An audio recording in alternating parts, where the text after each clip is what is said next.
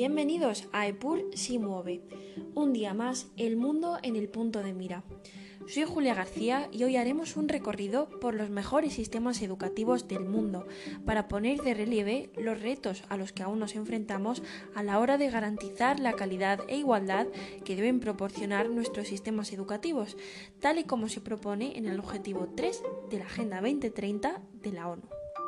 Es un tema al que creo que se le debe dedicar nuestro tiempo de análisis, ya que es el motor de la sociedad, lo que garantizará en un futuro el desarrollo de una sociedad justa y próspera, algo que sin duda no se ha tomado en serio en esta mentalidad tan sumamente cortoplacista que prima nuestras sociedades. Antes de invitaros a hacer este recorrido por alguno de los mejores sistemas educativos, según el informe PISA elaborado por la OCDE cada tres años, me gustaría establecer unas premisas que debemos tener en cuenta. Como saben nuestros oyentes, la mayoría de los episodios de este podcast son tipo cápsula, es decir, tratamos de condensar la información indispensable que ayuda a la comprensión sencilla y esquemática sobre un tema en particular.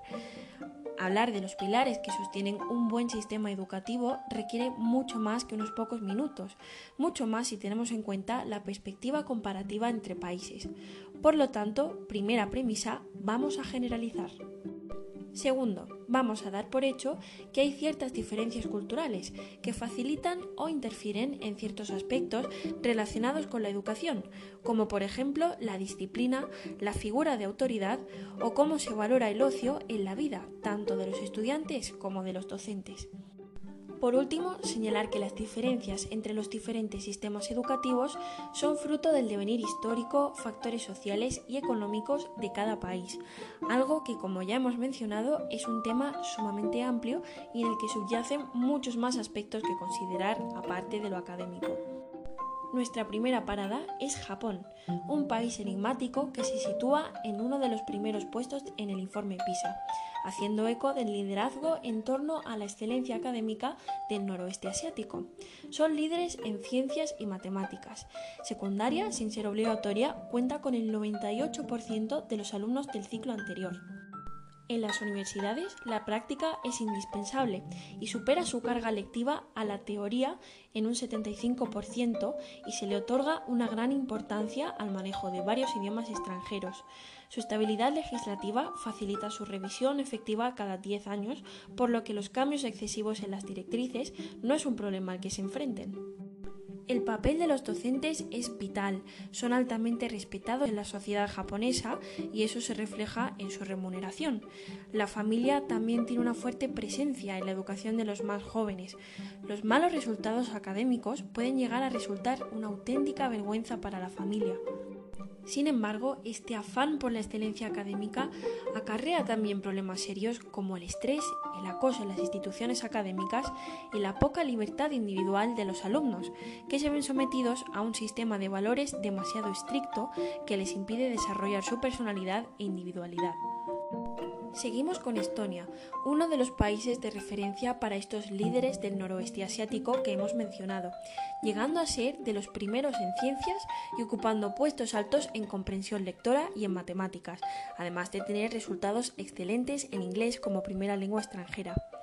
Así se encuentra muy por encima de la media europea en adultos que han terminado la educación media, un 91% frente a un 76% de los países vecinos. Entre las claves del éxito de la educación estonia se encuentra el empeño de tener total igualdad de oportunidades sin que la posición socioeconómica del alumno tenga la menor importancia para su excelencia académica, con total acceso a la educación obligatoria, la importancia de las lenguas extranjeras, la libertad del profesorado para aplicar la metodología que consideren más conveniente y efectiva, la estabilidad legislativa que facilita que se apliquen cambios exclusivamente relevantes al sistema y por último la introducción de la tecnología en las aulas, para, además de facilitar la enseñanza, también incentivar la curiosidad del alumnado en campos como el de la informática. Acabamos con el sistema educativo que probablemente muchos tengáis en mente cuando se habla de excelencia en ese ámbito. Así es, Finlandia, el sistema educativo considerado el mejor del mundo por sus buenos resultados en el informe PISA. Ya encontramos patrones muy parecidos que hemos visto en los ejemplos anteriores. Docentes altamente valorados, educación gratuita y universal, fondos estatales repartidos de forma equitativa por todos los puntos del país y de los centros y la libertad de diseño del plan de estudios. Tal vez lo más característico del sistema finlandés es la importancia central que se le otorga al tiempo libre.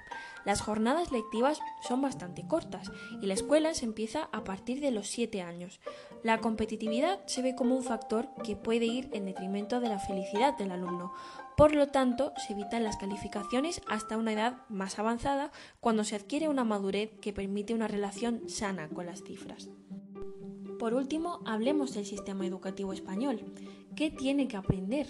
A pesar de que desde hace bastantes años contamos con una educación gratuita y universal, se siguen perpetuando patrones de generación a generación. Seguimos viendo que hay barreras sociales que no permiten el desarrollo efectivo del alumno. No hay una legislación estable, lo que hace que los cambios frenéticos en las leyes de educación dificulten la labor docente, forzada a adaptarse sin que se faciliten los medios necesarios. También hay una carga lectiva que no se corresponde con mejores resultados, por los que hay recursos que no se están siendo usados para su mayor efectividad. En aspectos algo menos formales, los alumnos españoles pasan por su experiencia educativa sin saber qué les gusta, qué se les está bien. No hay apenas guía en vistas a un futuro universitario o profesional. La proyección a desarrollar destrezas que sean útiles en un mundo laboral es casi inexistente. Reestructurar un sistema educativo claramente anacrónico es urgente, ya que el valor más preciado de cualquier país es su capital humano. Las carencias educativas han supurado en la herida que ha abierto la crisis del COVID-19. Los docentes se ven desamparados, los padres desbordados por la nula conciliación familiar. El problema de la educación puede manifestarse de muchas más formas en un futuro cercano. Es hora de actuar. ¿Cuál es vuestra experiencia con el sistema educativo? ¿Qué creéis que falla? Déjanos tus opiniones en nuestras redes sociales. Hasta aquí el episodio de hoy. Gracias por acompañarnos una vez más y nos vemos la próxima semana con muchos más temas para explorar, aquí siempre en Impulso y Mueve.